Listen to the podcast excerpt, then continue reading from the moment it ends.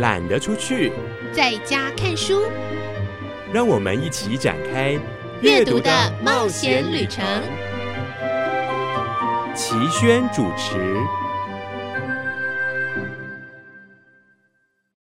各位亲爱的朋友，我是齐轩，大家都好吗？大家都要平安。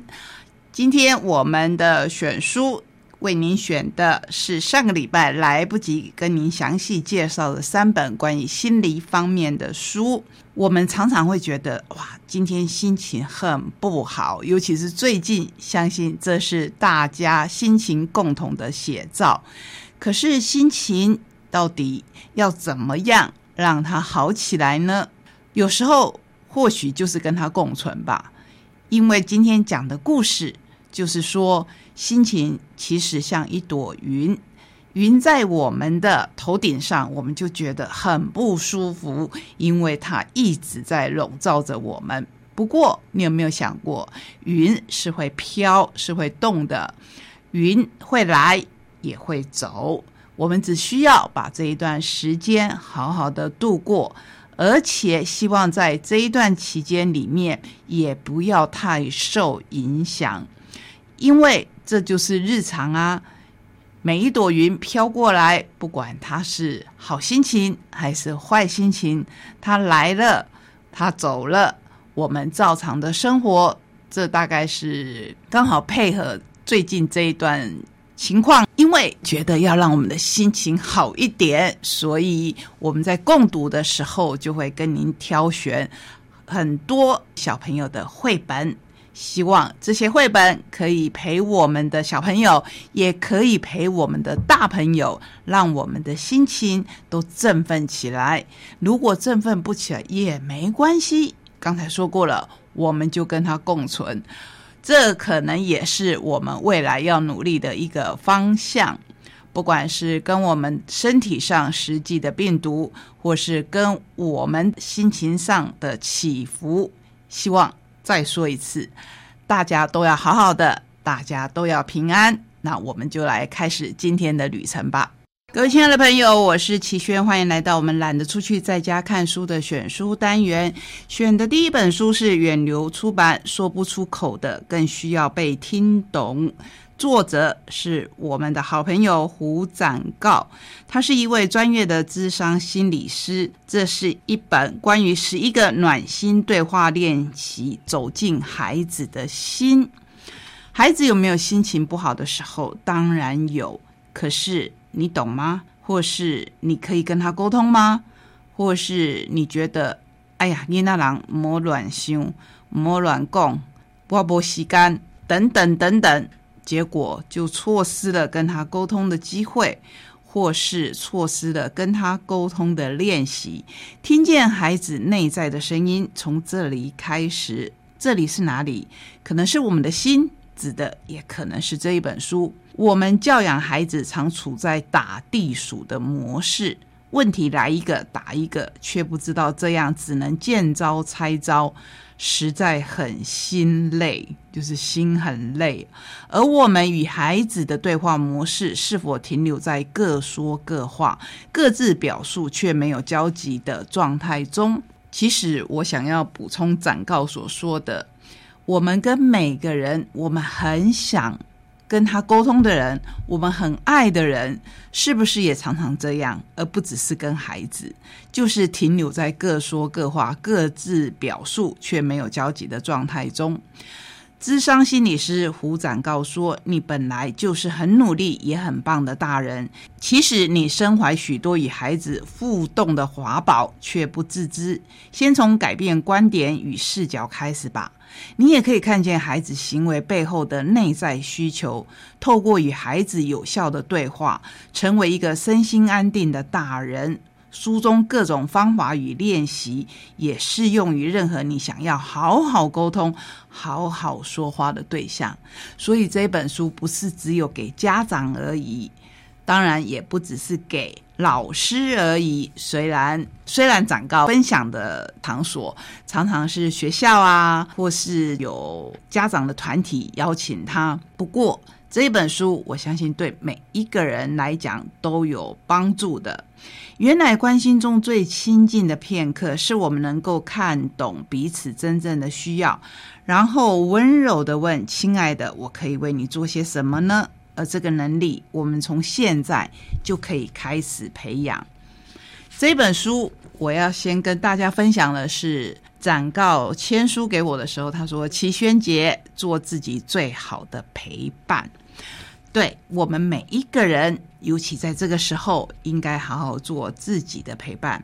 其实没有一个孩子愿意让自己孤单。你会想说：‘哎呀，这个孩子怎么这么孤僻呀？’我跟他怎么讲，就是讲不听。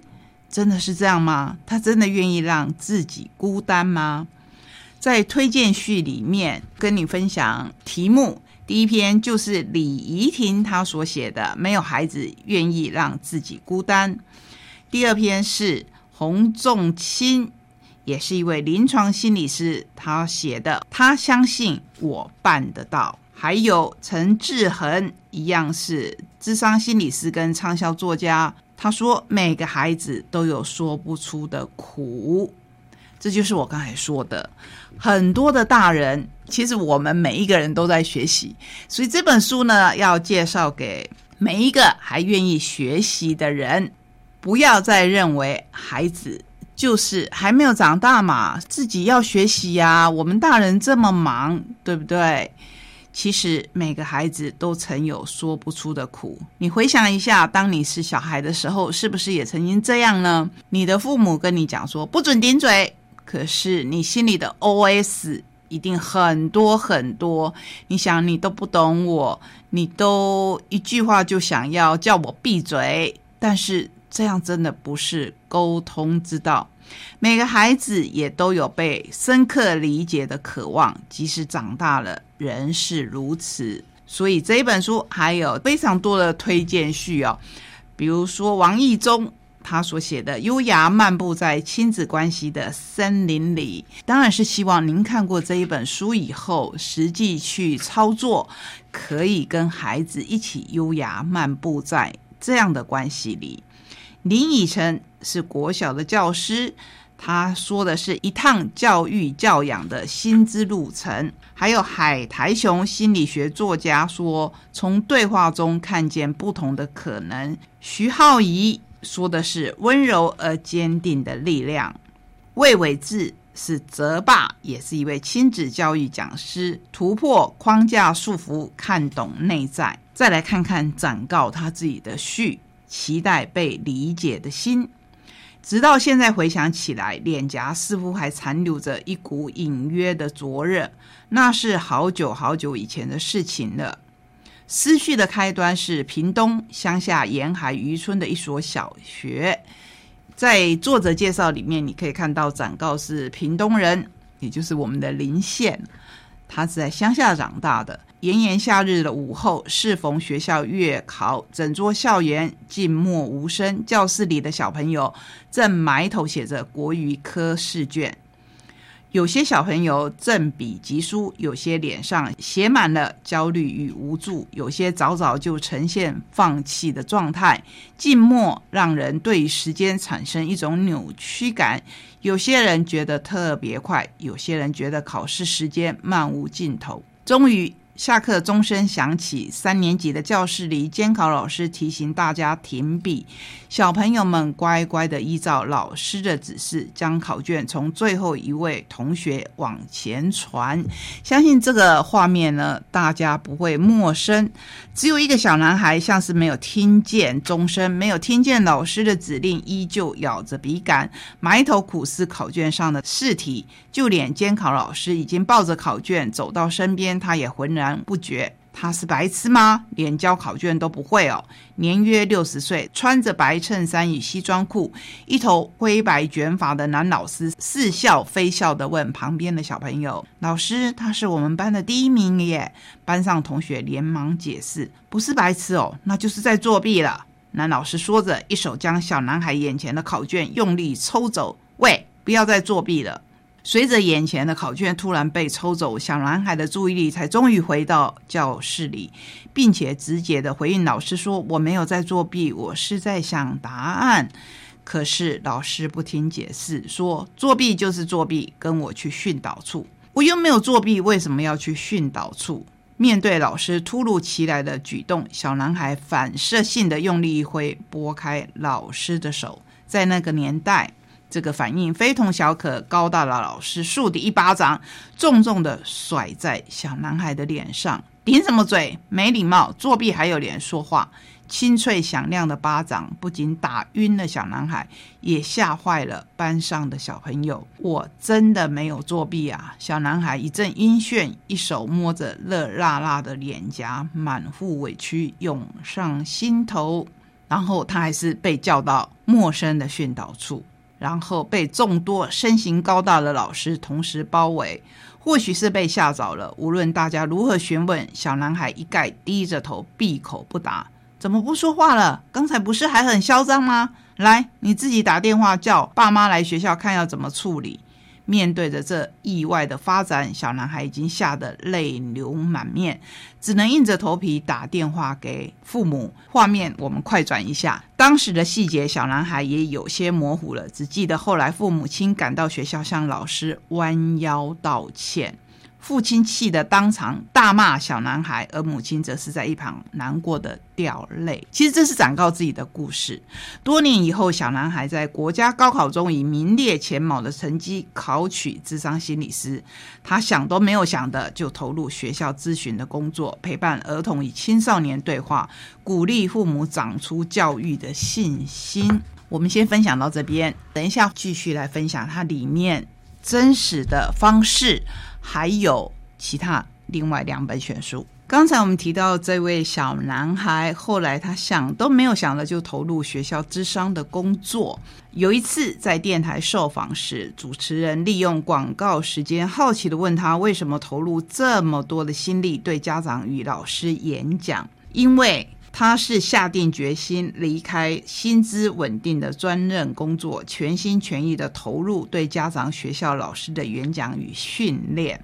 这个突如其来的问题让他顿时湿了眼眶，因为多年来的努力终于找到了答案。他摘下耳机，缓缓的说：“如果可以，我好希望小时候的自己可以被大人理解、被接纳。”话说出口的那一刻，他仿佛感受到脸颊上那一股隐隐约约的灼热，脑海中又浮现了那一个下午站在训导处低着头掉眼泪的小男孩。他终于明白，原来每一场对教师与父母的演讲，都是在帮小时候的自己发声。他期待透过演讲，帮助更多的大人了解孩子的内心世界，也希望不再有孩子因为被误解而受伤。挫折。从二零一七年到二零二一年，他讲了超过六百场的亲子教育讲座，足迹遍及台湾各县市，还有上海、广东、越南与印尼。当然，在这个时候就变成了线上。我知道展告今年的演讲已经全满，所以各位如果有机会看到这一本书，或是看到他以前的书，很希望邀请他演讲的话。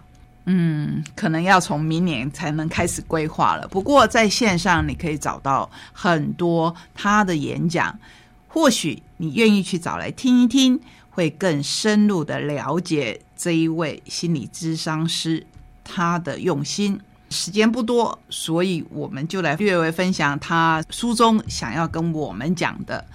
他说：“我不认识你们家的孩子，也没有接触过你班上的学生，但我很清楚，当他们搞砸事情、闯祸之后，会如何回应你的提问，如何引爆你的情绪。这一点很重要，因为本来我们想要跟他沟通的时候，我们自己是希望自己没有情绪的，可是很难哦，因为小孩的回应，他会说：都是弟弟先抢走我的东西，我才会不小心弄坏他的玩具。”都是对方先欺负我，故意惹我，我才会还手。不是我没有认真念书啊，是老师没有把考试范围讲清楚。还有不公平啦，他们也都有讲话，你为什么只处罚我？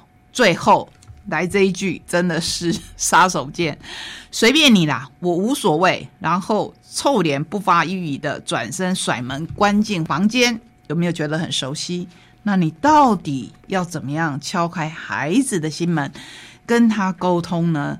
里面附赠开启正向对话的一百句，掌握九大情境，加上十一种句型，拉近彼此的心。请你先理解情绪，再来处理事情。这个几乎是所有心理咨商师会告诉我们的。在这一本里面，需要你更有耐心的来操作，尤其是在这个时候，或许在不久我们会面临停课。那时候呢，希望各位要更有耐心的来面对。我们周遭不只是孩子，还有其他的沟通关系。接下来我们介绍第二本选书，这是宝平文化所出版的《心理防卫》。洪培云心理师他说：“吃不停不是放松，买不停不是犒赏。”这本书我看过以后，真的觉得非常的受用。我们是否都用了错误的方式来保护自己？再问你自己一次。你是不是都用了错误的方式保护自己？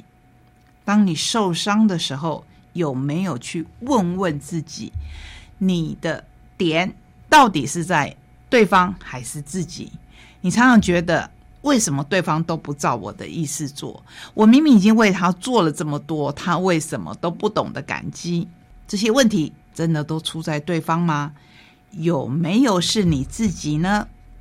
所以，我们来看看作者他所说的一些情绪上的反应。我们最常使用伤人也伤己的心理防卫加成瘾行为。第一个是转移。父亲在公司受了气，回到家看见孩子就怒骂：“你怎么功课还没写？都放学超过一小时了。”这是他在转移。其实他在公司受气了。还有压抑跟合理化，深夜一个人的时候，一直吃高热量的食物，停不下来。你觉得你是在爱护你自己吗？你在疼惜你自己吗？其实压抑加合理化助长食物成瘾，但处理食物成瘾问题，不是讨论热量、食物体重等等，是要探究背后的原因。这里面还有非常多的篇幅，希望你可以好好的去。反刍多看几遍，相信可以找出你成瘾行为背后的心理防卫。而且每一篇里面都有一句简短的浓缩，可以帮助我们更快的进入洪培颖心理师想要跟我们分享的想法。比如说，他觉得逃避不可耻。但是真的没用。如果说您是日剧的爱好者，应该知道这是《月薪娇妻》里面的金句，说逃避不可耻，但真的有用。可是我们的作者说，他其实蛮反对这一句话的。逃避不可耻，但真的没有用，因为终究不能逃离一辈子。直球对决不是处理心理防卫的好方式，反对是在替。被反对者加持，你有没有想过呢？你的反对其实是在替被反对者加持，因为你越跟他对抗，对方也会跟你对抗，所以这个问题就没完没了。关于成瘾，我们都该重新认识生理机制和危险的因子。所以方法是什么？承认、接纳及处理自己的阴暗面。缓缓的卸下你的心理防卫，因为你的心理防卫会让你去做一些很错误的决定，进而对一些事物来成瘾，比如说购物啊、吃东西呀，或是可能不自觉的伤害自己都不知道。让我们来介绍。宝平出版的另外一本《愿你拥有愤怒的自由》，这是从非从心理师。这次我们看到他的照片了，哇，好年轻的一位中国作家，萨提尔模式的心理师讲师，十余年来心理学专业应用心理学硕士，目前在北京开设了北京从非从心理咨询工作室。这一本是在说。愤怒暴露了一个人内心的地雷，借着愤怒，我们靠近他，修复他，处理愤怒，就是深度清理我们的内在战场，都是他的错。他竟然不听我的，他怎么可以不爱我？我们生气的时候，几乎是反射性的冒出这些念头。你可知，这就是理解愤怒的关键。当你说都是他的错，你的潜意识里面其实在说，所以他应该改。这是你的认为。为什么他必须遵照你的规矩呢？还有，他竟然不听我的，潜意识是说他不把我放在眼里。你比较厉害吗？人家为何得以你的意见为主？他怎么能够不爱我？我付出了这么多啊！你的付出，对方一定要回报吗？事实上，这些是长久以来贴在我们内心深处难以觉察的标签，不但驱使我们直觉式的评价他人、要求他人，我们会更用这个来苛责自己。不符合期待的，一律嫌弃。由于害怕弱点一旦被发现会被讨厌，我们极力的掩饰。因此，从非从心理师说，愤怒是一个人看起来最强大的时候，但他也是一个人最不设防、最脆弱的时候。因为当我们愤怒的时候，其实我们是暴露了我们内在的需求。你只看到你的愤怒，没有看到需求吗？先从这一本书开始吧。慢慢的看到你内在的脆弱，你内在真正的需求。我想，这个愤怒呢，可以慢慢的来帮助我们自己。真的，愿你拥有愤怒的自由，而不是去压抑这个愤怒。这是今天为您介绍的三本选书，希望可以让你拥有情绪上的自由。